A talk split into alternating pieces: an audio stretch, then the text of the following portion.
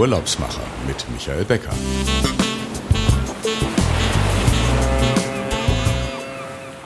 San Francisco ist eine walkable City mit einer Fülle von Aktivitäten, die sehr viel mehr sind als Golden Gate Bridge und Alcatraz.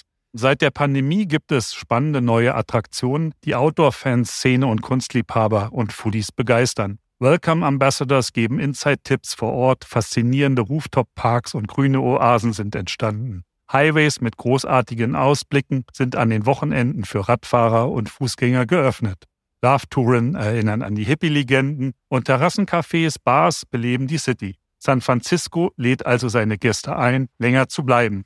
Hier sind die Urlaubsmacher, der Podcast mit außergewöhnlichen Reiseprofis und für Reisebegeisterte und Brancheninteressierte. Herzlich willkommen aus der Fides Reisen Lufthansa City Center Lounge hier in Berlin. Ich freue mich heute, San Francisco-Profis als Gäste zu haben, die die Neuigkeiten dieser Frog City vorstellen und begrüße Annette Kalthoff und Hubertus Funke von der San Francisco Travel Organization. Hubertus berichtet live aus San Francisco, wo er seit vielen Jahren lebt. Hallo Annette, einen schönen guten Abend und einen guten Morgen nach San Francisco zu dir, Hubertus. Herzlich willkommen. Hallo. Hallo. Schön, dass Sie dabei sind. Es ist schön, mal wieder zwei Gäste zu haben. Ja, das ist äh, auch mal äh, wieder ein ganz tolles Erlebnis und äh, ich kann den Hörern noch sagen, wir sehen uns natürlich hier auch noch auf dem Bildschirm alle zu dritt, aber ähm, diese Zeitverschiebung nach San Francisco, die lädt im Grunde schon wieder total ein, verreisen zu wollen. Ihr wisst, am Anfang stelle ich immer so diese Eingangsfrage, wie seid ihr in die Tourismusbranche gekommen? Und da frage ich dich, Annette, als erstes Mal, wie bist du Sprecherin für San Francisco geworden hier in Deutschland?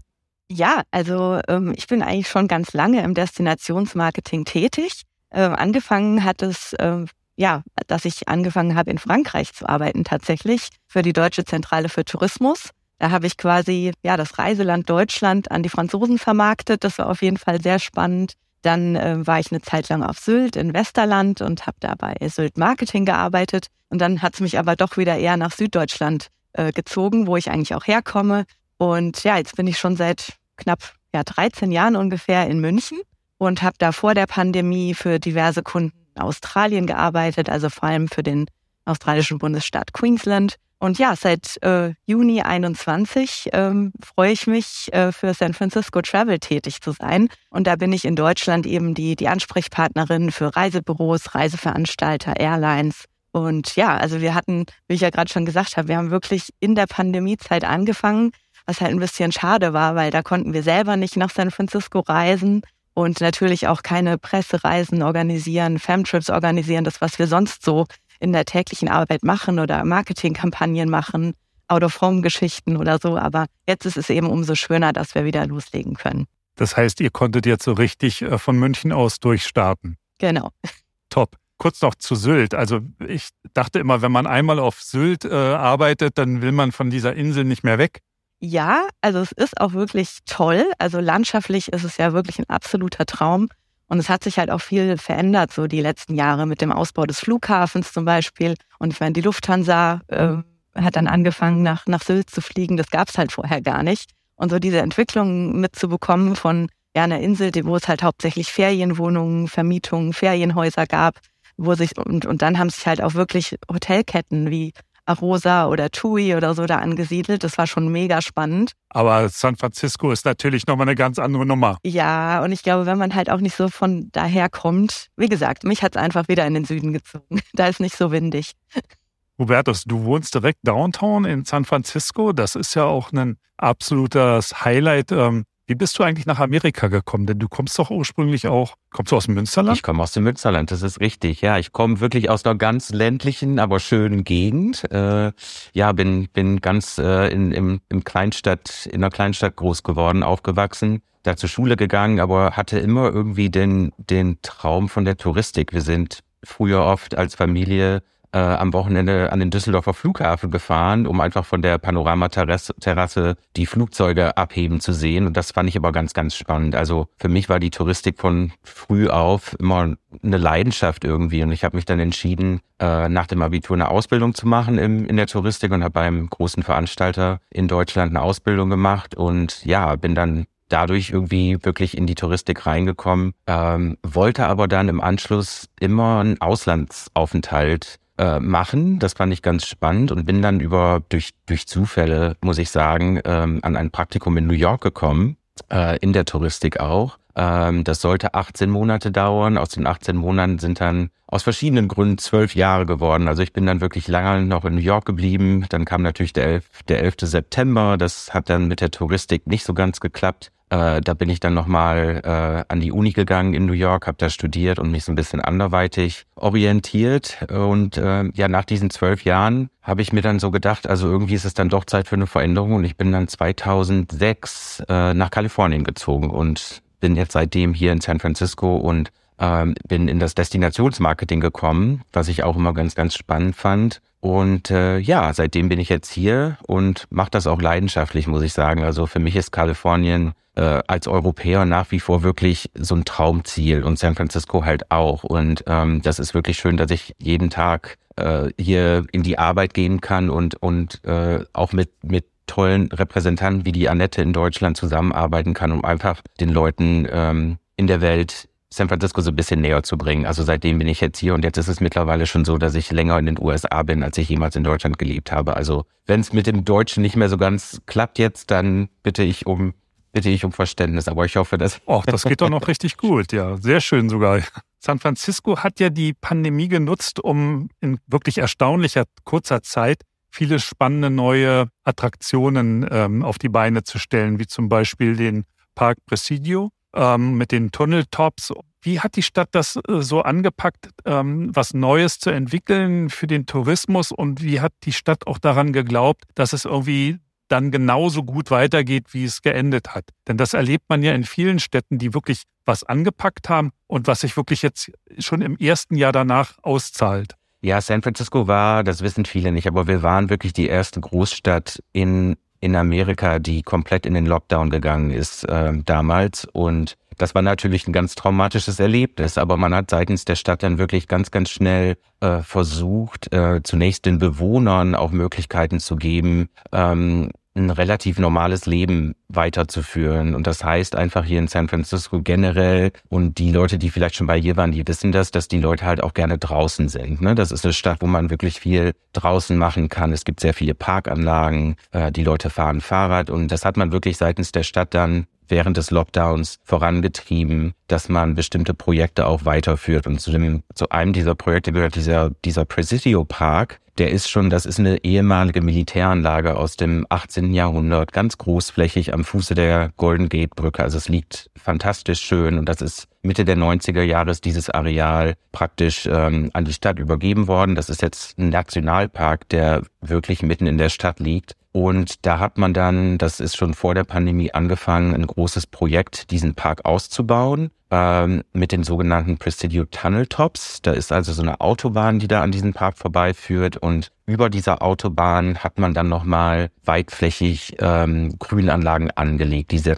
die sind jetzt äh, letztes Jahr komplett neu eingeweiht worden. Ja, und dieser Presidio Nationalpark ist eigentlich wirklich eine ganz tolle Oase, die viele Besucher gar nicht kennen. Äh, man kann da wandern. Es gibt äh, weitläufig angelegte Fahrradwege. Es gibt diese historischen Gebäude noch aus dieser Militärzeit, die umgewandelt wurden in Museen. Es gibt einige Restaurants, einige kleine Hotels. Also es ist wirklich wunder, wunderschön und man ist mitten in der Stadt, aber irgendwie dann doch wieder weit weg. Man hat äh, wunderschöne Aussichten auf den Pazifik die Golden Gate Brücke und dann im Hintergrund sieht man doch mal Downtown San Francisco. Also es ist wirklich eine ganz, ganz tolle ähm, Möglichkeit, einfach mal von diesem städtischen Umfeld rauszukommen. Und das war eine dieser Sachen, wo die Stadt wirklich gesagt hat, also wir müssen das vorantreiben, wir müssen unseren unseren Bewohnern zunächst auch mal wirklich die Möglichkeit geben, ähm, rauszugehen in dieser in dieser Zeit. Und ähm, es gab dann noch viele andere Sachen. Es wurden weitere Fahrradwege angelegt. Ähm, also ich glaube, es waren letztendlich 45 Meilen, die man zusätzlich an Fahrradwegen angelegt hat.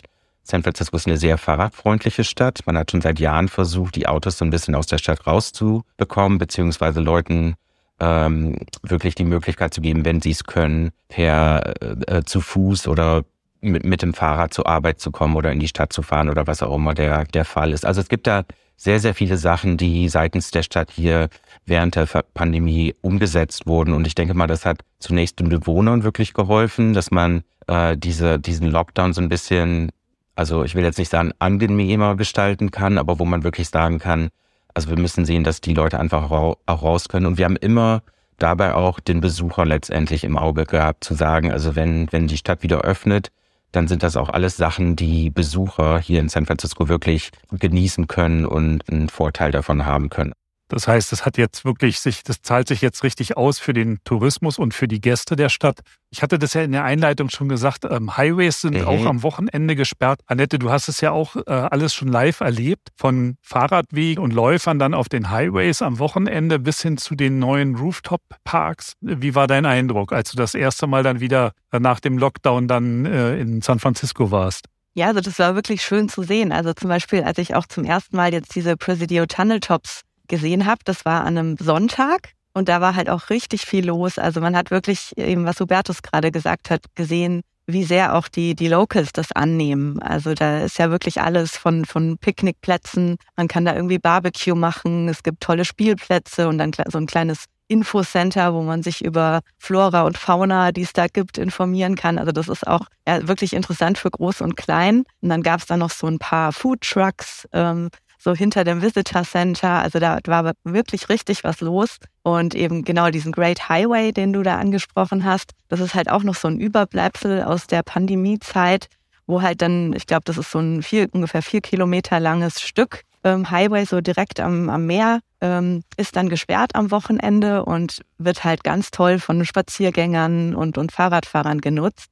Und ähm, ich glaube, das war auch dann mal von der New York Times letztes Jahr ähm, wurde das zu den 52 Top-Orten gezählt, die man äh, in, im Jahr 22 besuchen muss. Also das ist wirklich was Besonderes und ja, es ist halt so, so ein schöner Mix, weil es halt natürlich für die Besucher total spannend ist, aber eben auch ganz viele Locals da sind. Also von der Transformation können eigentlich auch viele andere Städte lernen, ähm, wie man es schafft, ähm, eigentlich aus so einer Metropole, eben die auch sehr autoaffin, glaube ich, ist, äh, gewesen ist, eben dann mehr so in Richtung Fahrrad und Walken und ja, fußgängerfreundlicher wird. Hubertus, du hast da wahrscheinlich noch eine andere Idee. Ja, also dieses, wir nennen das hier dieses Slow Street äh, Programm. Das, das ist halt auch eine Sache, die in der Pandemie äh, von der Stadt hier ins Leben gerufen wurde. Und diese Strandpromenade ist halt ein Teil davon, wo ähm, einfach bestimmte Straßenzüge in der Stadt in verschiedenen Neighborhoods am Wochenende verkehrsberuhigt sind. Und das ist eine ganz, ganz tolle Sache. Da, da sind dann, haben dann die Restaurants oder die, die Geschäfte dann die Möglichkeit, die Straße halt auch zu aktivieren. Ne? Und dass, dass die Leute dann halt einfach auch da so ein bisschen flanieren können draußen essen können. Das ist eine ganz tolle Sache jetzt, die auch ganz, ganz groß rausgekommen ist äh, während der Pandemie, dass man den, den Restaurants die Möglichkeit gegeben hat, weil man ja drin einfach nicht sein durfte, beziehungsweise mit Leuten nicht drin zusammenkommen konnte, dass man einfach draußen die Straßenzüge teilweise oder halt auch die Bürgersteige so ein bisschen aktiviert hat und den Restaurants und den, den anderen Geschäften die Möglichkeit gegeben hat, das draußen so ein bisschen zu beleben. Und das ist auch nach wie vor, wurde weitergeführt von der Stadt, weil das halt von den Bewohnern erstmals ganz gut angenommen wurde. Und jetzt ist das natürlich auch eine Sache, die die Besucher wirklich ganz positiv aufnehmen. Und wir hören das immer wieder, die Annette war gerade da. Wir machen halt auch viele Pressereisen hier und das ist immer so eine Sache, wo die Journalisten dann auch sagen, Mensch, das ist ja wirklich eine tolle Sache. Jetzt hat man hier so ein ganz anderes Lebensgefühl, man kann hier draußen essen. Ähm, das war vorher nicht so, muss ich ganz ehrlich sagen. Und das ist jetzt wirklich ein ganz, eine ganz tolle Sache, die wirklich jeder einfach äh, genießen kann. Und ja, wie, wie gesagt, auch wieder so ein Teil, wo man einfach während der Pandemie so ein bisschen umgedacht hat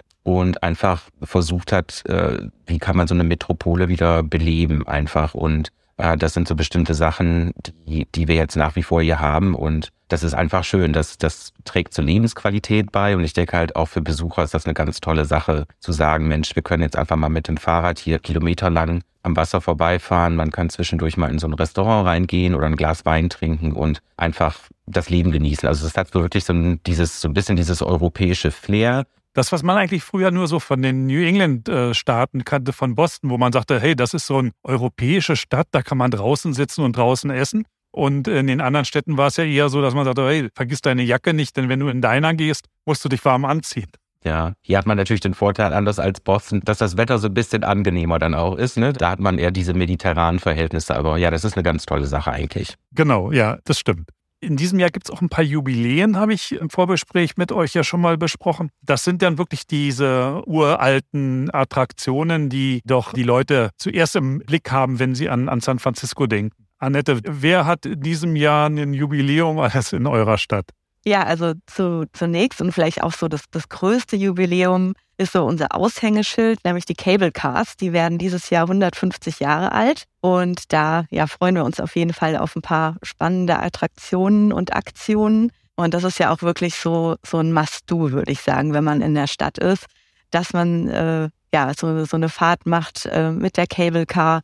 Da gibt's ja verschiedene Linien. Äh, man kann Richtung Fisherman's Wharf fahren, was ja auch immer so der typische Anlaufpunkt ist für, für Touristen. Und äh, was ich da auch noch besonders ans Herz legen möchte, auch so als kleinen Insider-Tipp, ist das Cable Car Museum. Das ist so ein ganz kleines, aber feines ähm, Museum im Stadtteil Nob Hill. Äh, man muss auch erstmal einen relativ steilen Hill nach oben. Das ist eben in San Francisco so. Also da gibt's ja, ich glaube, 43 verschiedene Hügel und mitunter sehr steil. Aber es lohnt sich total. Und ähm, das kleine Museum ist auch umsonst. Und da sieht man halt auch wirklich, ähm, wie die Kabel da unterirdisch dann gezogen werden. Also man sieht diese Spulen und wirklich so, so alte Artefakte, so, so alte Ticket-Registriermaschinen. Es gibt einen ganz kleinen, süßen Museumsshop. Ähm, ich habe da zum Beispiel sehr viele Souvenirs gekauft. Ja, und, und Weihnachtsgeschenke, also weil es da wirklich so ein bisschen was abseits von dem ja, normalen Touri-T-Shirt gibt. Also das, das war ganz toll. Und das ist halt auch direkt dahinter ist das Depot, also wo dann halt wirklich die Cable Cars morgens rausfahren und dann auf ihre Strecke gehen. Und wenn man da in der Nähe einsteigt, da hat man quasi auch, äh, wenn man Glück hat, die Cable Car noch für sich oder ist es relativ wenig los, weil halt so im Laufe des Tages gerade so an diesen Turning Points da kann es dann schon manchmal zu Schlangen kommen. Also es lohnt sich dann vielleicht auch da irgendwo dann seine Cable-Car-Fahrt zu beginnen und sich vorher dann ein bisschen zu informieren.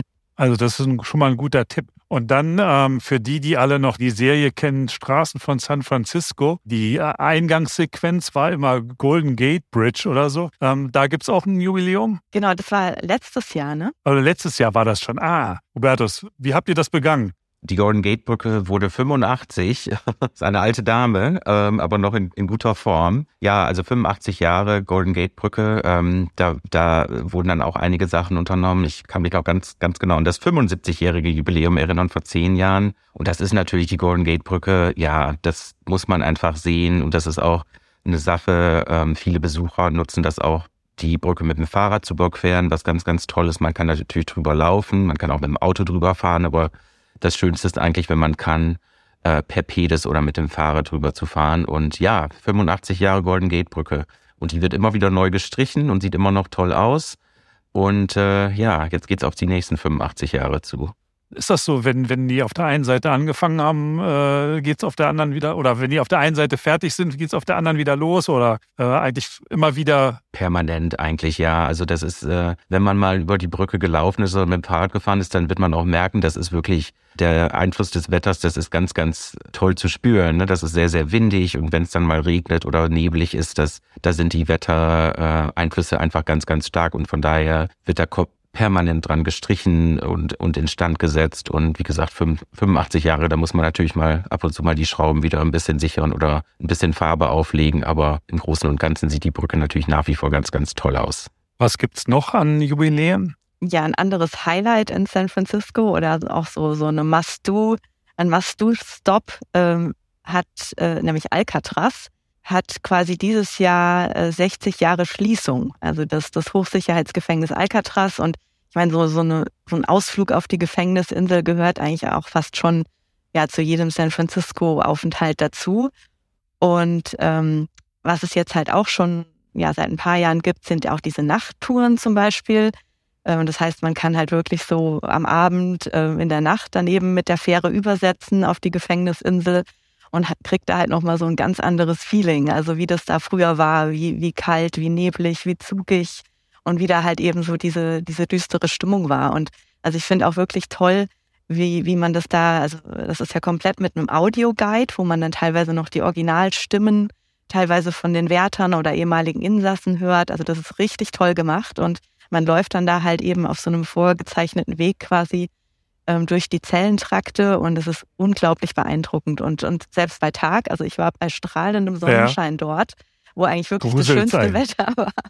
Und trotzdem ist es irgendwie mhm. beklemmend. Also das fand ich ja. ganz faszinierend, weil ich nicht gedacht habe, dass mich das so catcht. Und abgesehen davon ist halt auch die, die Fährüberfahrt total toll. Also das sind so, ja, so und dann hat man Minuten. abends wahrscheinlich auch dieses schöne Skyline-Blick. Ja, ja, und man hat ja. halt einen wunderschönen Blick auf, auf die Skyline. Neben der Tour mit den Fähren gibt es ja auch diese anderen Touren. Ich hatte das vorhin schon mal kurz angesprochen. Love Tour aus der Hippie-Zeit. Was erwartet ein Gast, wenn er diese Tour macht? Ja, das ist auch eigentlich ganz witzig. Also da, da ist man wirklich äh, mit einer kleinen Gruppe, also es sind maximal sechs Leute, was ja jetzt gerade so zu Pandemiezeiten auch so ganz schön ist, weil viele Leute und Besucher ja auch eher so, so Kleingruppen suchen. Ähm, da ist man mit sechs Leuten in so einem kleinen Hippie-VW-Surferbus unterwegs äh, mit dem Guide. Und der ist halt wirklich mit Graffiti besprüht und ähm, der, der Guide ist halt auch wirklich, also der ist in, in ganz San Francisco bekannt, an, an jeder Straßenecke äh, winkt ihm jemand zu und ähm, ja, man hört dann äh, ständig dann auch irgendwelche ja schöne Musik aus den 60ern, 70ern und alle singen mit. Also wir hatten ein ganz tolles Erlebnis, wo wir dann wirklich so über die Gold Gate Bridge gefahren sind mit äh, runtergelassenen Fenstern und, und haben ja tolle Flower Power Lieder gehört. Also das war ganz toll. Und das Schöne ist halt eben, dass man wirklich relativ viele Neighborhoods ähm, der Stadt abklappern kann innerhalb von vier Stunden oder so. Also wir waren eben ja in dem Hippie-Viertel, Hate Ashbury, dann in dem bunten Regenbogen LGBTQ-Viertel äh, Castro. Äh, wir waren in der Mission, wir waren auf verschiedenen Lookouts. Also das ist halt ganz toll, weil man halt wirklich unglaublich viel sehen kann. Wir waren sogar im Presidio und ähm, im Golden Gate Park, haben so ein bisschen ähm, die grünen Ecken gesehen von San Francisco. Also wenn man halt so ein bisschen so eine ungewöhnlichere Tour sucht äh, mit viel äh, ja, äh, Fun-Faktor, mhm. dann ist man da auf jeden Fall richtig. Dann steigt man in so einen VW-Samba-Bus ein. Ja, genau. Was wäre so dein Tipp, äh, Hubertus, für eine Tour noch so? Ich glaube, das Schöne an San Francisco ist, es gibt wirklich äh, eine ganze Reihe von diesen, ich will nicht sagen skurrilen Touren, aber wirklich von diesen Touren, die so ein bisschen speziell sind, wie diese Love Tour, die ist wirklich ganz, ganz toll, wo man einfach auch nochmal sich wieder in die Hippie-Zeit so ein bisschen zurückversetzen lassen kann. Ähm, es gibt viele Touren, die, ähm, die sich auch auf die Neighborhoods konzentrieren. Und das, denke ich, ist halt auch immer eine ganz tolle Sache, dass wir eigentlich immer den Besuchern auch immer äh, wieder sagen sollen, sie sollen raus in die Neighborhoods gehen. Ähm, San Francisco ist eine Stadt, die von diesen Neighborhoods lebt. Also der Mission District zum Beispiel, das ist so unser, unser Latino, unsere Latino Neighborhood, wo wirklich einfach ganz viel zu sehen ist von, von diesen Wandbemalungen zum Beispiel, von kultureller Seite, wo es ganz, ganz tolle Restaurants gibt. Man kann da die besten Tacos in der Stadt essen für sehr wenig Geld. Ähm, und da gibt's halt verschiedene Touren auch, die sich auf diese Neighborhoods konzentrieren. Und ich denke, das ist immer eine ganz tolle Sache, ähm, wenn man einfach mal so ein bisschen tiefer in die, in die lokale, äh, in das lokale Gewebe sich einführen lassen will. Ähm, es gibt viele Walking Touren, äh, die bestimmte Themen haben, also von, von Architektur bis Geschichte bis ähm, wie gesagt, bestimmte Neighborhoods auch halt wieder, wo man so ein bisschen tiefer einfach eindringen kann in die Materie von San Francisco. Und ich denke, das ist einfach eine Stadt, die wirklich von diesen Neighborhoods lebt, die ganz einzigartig ist, was man von ehrlich gesagt von vielen anderen Städten in den USA nicht so hat. Ne? Die sind alle so ein bisschen moderner und äh, da gibt es nicht so diese Vielfalt unbedingt. Und ich denke, das ist einfach eine Sache, die man hier in San Francisco wirklich ganz, ganz toll machen kann. Das ist einfach immer was, was wir den Besuchern auch wirklich empfehlen. Geht raus, wenn ihr laufen könnt, dann lauft viel oder nimmt ein Fahrrad oder äh, nimmt an irgendeiner Tour teil. Ähm, auf unserer Webseite sftravel.com sind halt auch sehr, sehr viele Touren gelistet, äh, vor allem auch diese speziellen Touren. Viele Veranstalter bieten die auch mittlerweile an, also das würde ich auf jeden Fall empfehlen. Viele Touren sind natürlich auch auf dem Wasser, also Annette hatte die, die äh, Fährüberfahrt nach Alcatraz ähm, angesprochen. Es gibt ja auch viele andere Anbieter, die diese Rundfahrten in der Bay machen, die dann unter die Golden Gate Brücke zum Beispiel halt auch fahren, wo man dann einfach wunderschöne Aussichten auf die Brücke, auf die Stadt, auf Alcatraz hat und das ist einfach wunderschön. Also wie gesagt, zu Land, zu Wasser gibt's da unendlich viele Möglichkeiten, die Stadt zu erkunden. Also toller Neighborhood wäre wahrscheinlich auch eine, eine, eine Walking-Tour durch Chinatown und dort dann eben auch zu essen und ja, und Architektur, das wusste ich eigentlich auch nicht. Architektur ist ein großes Thema auch in San Francisco ist ein ganz großes Thema in San Francisco. Und wie gesagt, wer schon mal hier war, der wird das sehen. Das ist wirklich, äh, wir haben halt noch sehr viel diese, es ist ja jetzt nicht so eine alte Stadt, ne? Die ist 1849 letztendlich im Goldrausch irgendwie entstanden und so ein bisschen aus dem Boden gestammt von seiner Zeit.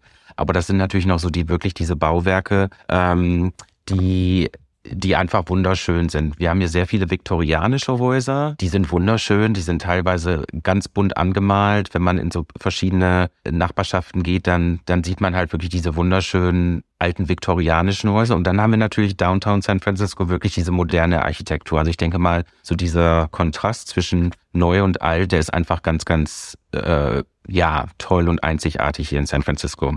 Wie hast du das so erlebt, Annette?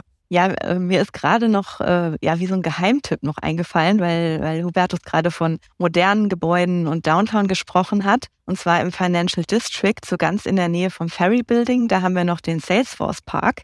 Den gab es zwar schon so in Ansätzen, dann auch schon vor der Pandemie, aber der wurde jetzt eben endgültig fertiggestellt. Und das ist halt wirklich so, so ein Geheimtipp. Und zwar ist das eben ein Park, der quasi auf dem Dach von dem äh, Salesforce Transit Center, also das ist so ein Busbahnhof, entstanden ist. Und man von unten von der Straße sieht man gar nicht, dass da ein Park ist. Also man muss das wirklich wissen.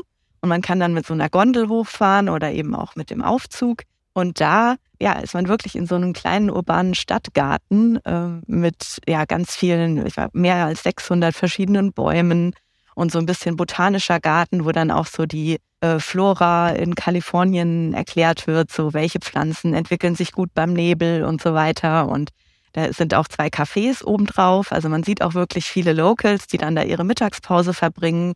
Oder immer freitags gibt's ähm, Free Yoga Sessions und so. Also das hat mir total gut gefallen. Also das werden wir mal mit auch noch auf die Webseite nehmen, weil ähm, wie ihr wisst, äh, man kann im Grunde den Podcast ja auch nochmal bei uns nachlesen und sich äh, dann auch die Bilder, die man so im Kopf hat, nochmal dann live ansehen. Ähm, wo du gerade sagtest, ähm, Rooftop.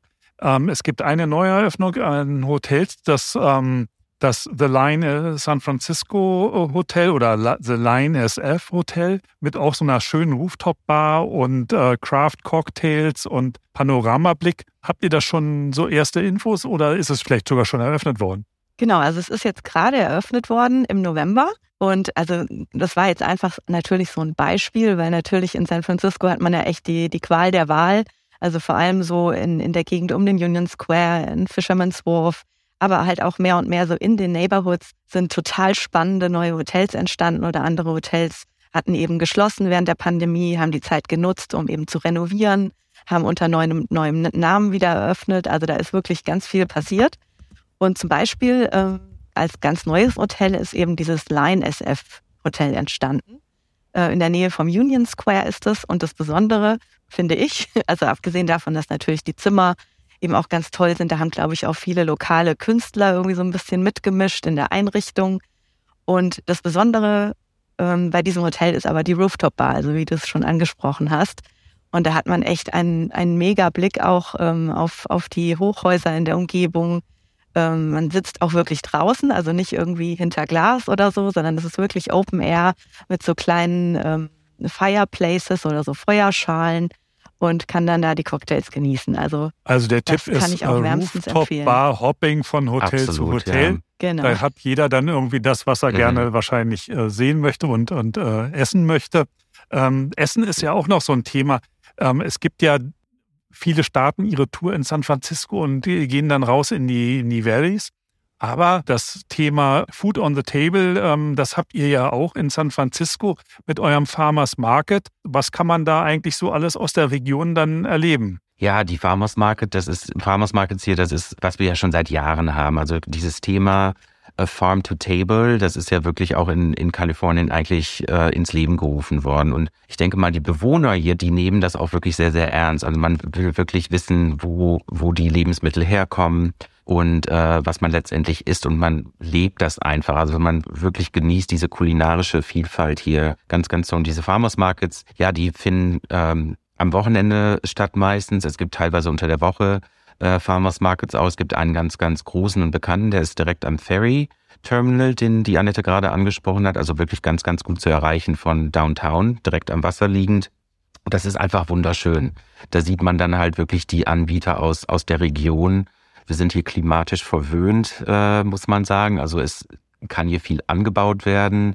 Wir haben natürlich, äh, was Seafood angeht, halt auch ganz, ganz viele Möglichkeiten. Es ist einfach toll, da drüber zu schlendern, auch wenn man jetzt nichts kauft als Besucher letztendlich. Aber es gibt da viele Anbieter, wo man halt auch frisch dann äh, Sandwiches essen kann oder Austern. Austern ist hier immer ganz, ganz groß oder die, die bekannten Crabs, die Krabben, wenn die äh, saisonal verfügbar sind. Also es ist einfach wunderschön. Und ich denke mal, ähm, wenn man hier zu Besuch ist und die Möglichkeit hat, auf so einen Farmers Market zu gehen, so, dann sollte man das machen, um einfach zu sehen, was so die kulinarische Vielfalt ist und auch dann vielleicht, wenn man abends dann in ein Restaurant geht, dann kann man das nochmal wieder so weitersehen, weil, wie gesagt, die viele Restaurants hier, die nehmen das auch sehr, sehr ernst, wo, wo wirklich ähm, äh, viel Wert darauf gelegt wird, wo die Produkte herkommen, dass die vielfach regional angebaut wurden, organisch angebaut wurden.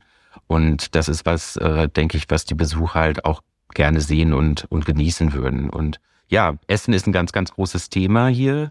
Wein natürlich auch. Der kommt ja auch aus der Gegend. Also man kann hier kulinarisch, äh, die Annette weiß das, die war die war ja jetzt schon hier. Ähm, man hatte einfach oft auch die Qual der Wahl, ne? wo man hingeht und was man isst.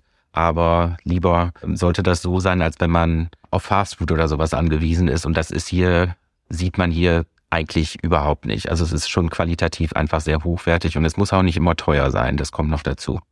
Dann lasst uns mal noch so einen Ausblick äh, finden in Richtung, was passiert in diesem Jahr an Events in, in der Stadt? Was gibt es für einen Sport?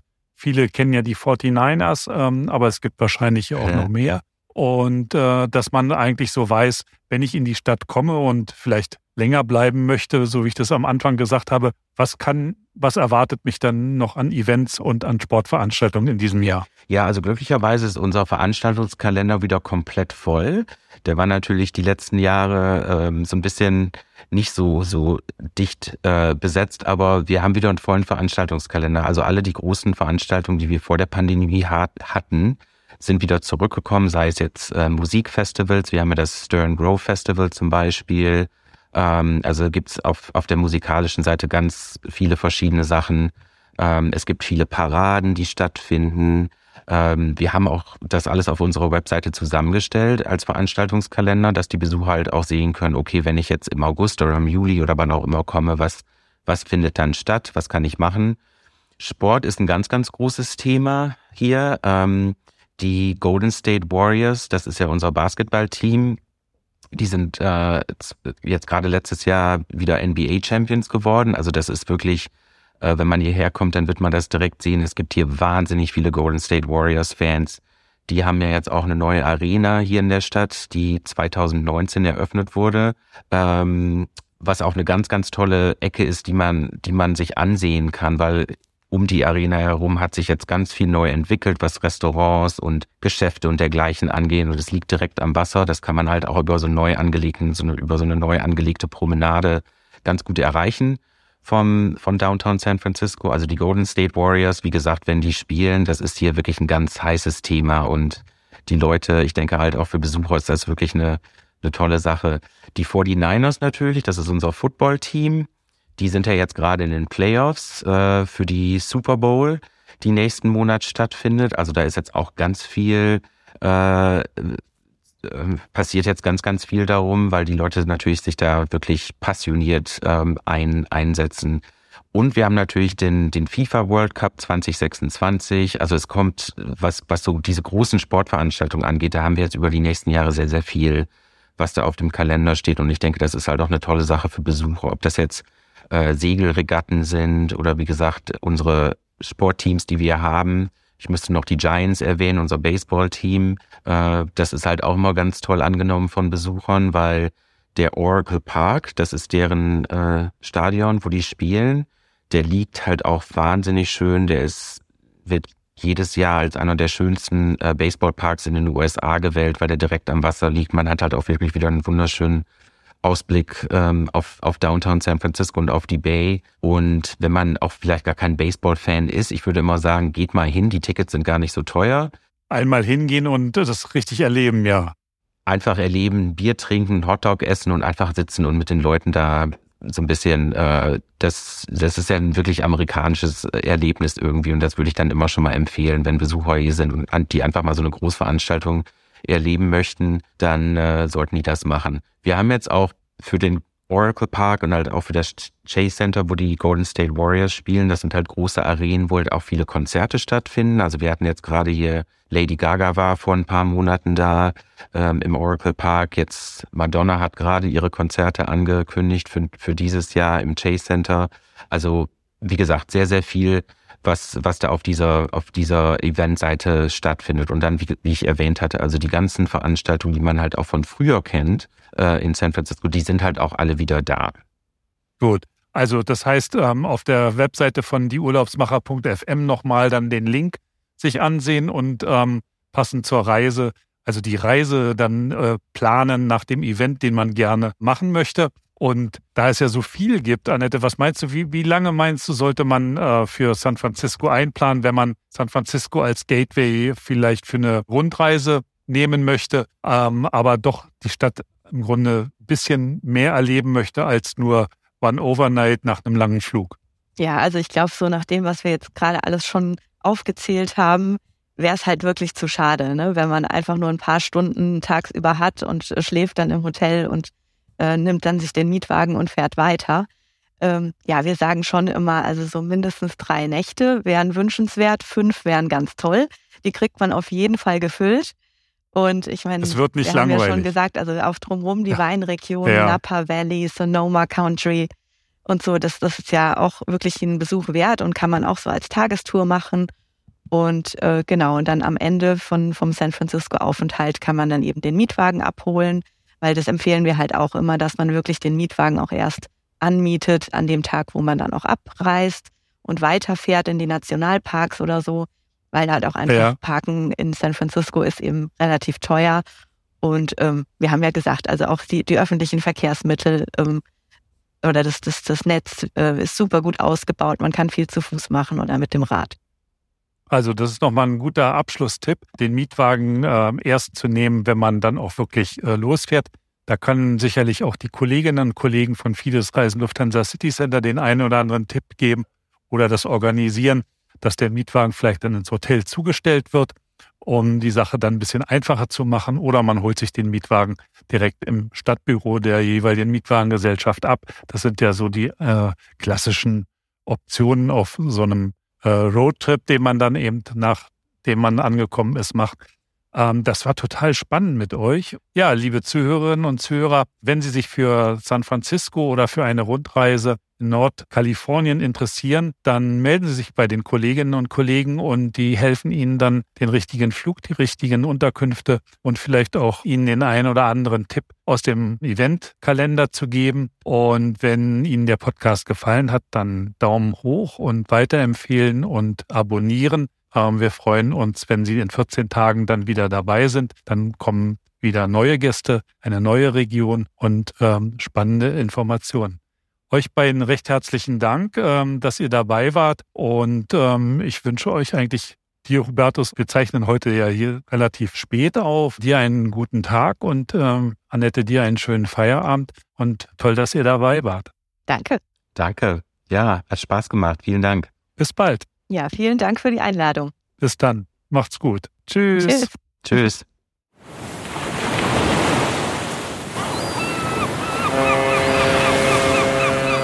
Die Urlaubsmacher mit Michael Becker.